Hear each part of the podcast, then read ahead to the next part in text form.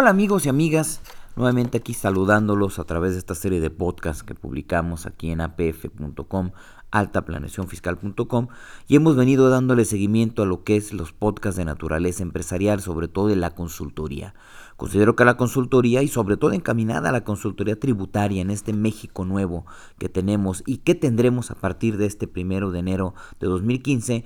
el consultor es una herramienta muy importante dentro de las organizaciones, pero déjeme decirle algo. Si bien es cierto la mayoría de funcionarios, la mayoría de gerentes, directivos que trabajan dentro de una empresa, de una organización,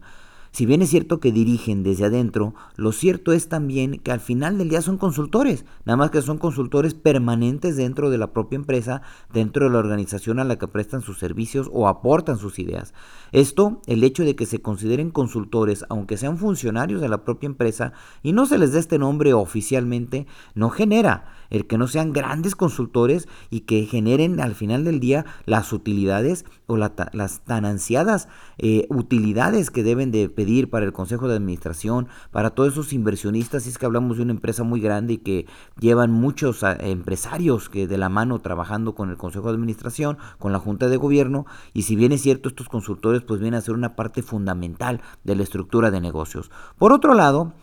no importa la definición que le demos al consultor, ya sea de manera interna o externa a la empresa, pero debemos insistir en que todo consultor proporciona ayuda y aporta capacidad, aporta su capacidad de desempeño en trabajo y por supuesto en las ideas que puede generar a favor de la organización de la empresa, en un área en particular, en todo un sector de la empresa y por qué no hacia ciertos directivos que probablemente requieren de un coaching avanzado que se da a través de este consultor. Ahora, un director, un gerente de empresa puede también actuar como consultor, ya lo, lo he venido comentando a través de este podcast. Ahora, si este consultor de alguna manera decide en algún momento dado prestar una asesoría extra a la empresa,